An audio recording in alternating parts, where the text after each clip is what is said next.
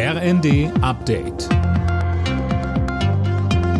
Stündlich neu. Auf den Punkt informiert. Ich bin Dirk Jostes. Bundeswirtschaftsminister Habeck will die Gasumlage überprüfen lassen. Der Kreis der berechtigten Unternehmen solle möglichst verkleinert werden, sagte er laut Welt bei einem Unternehmertag in Münster. In der Ampelkoalition befürchtet man, dass auch Firmen profitieren, die wirtschaftlich gar nicht in Schieflage geraten.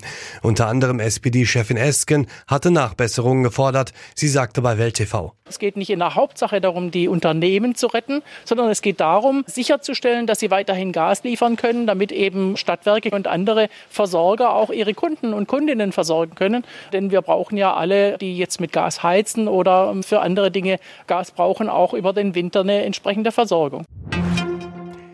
Bei dem geplanten neuen Entlastungspaket will Bundeskanzler Scholz dieses Mal auch die Rentnerinnen und Rentner entlasten.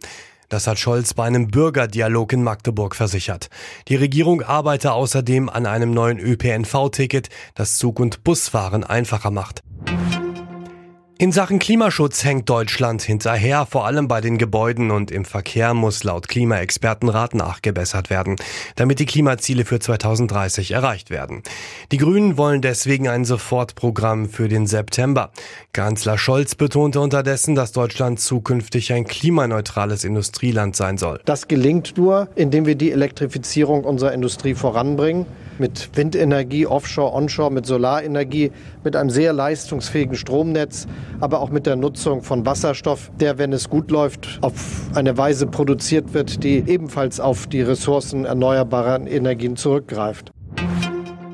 Der 1. FC Köln steht in der Gruppenphase der Europa Conference League. Die Rheinländer gewannen das Playoff-Rückspiel bei Fehervar in Ungarn mit 3 zu 0.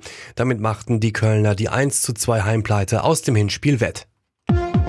Alle Nachrichten auf rnd.de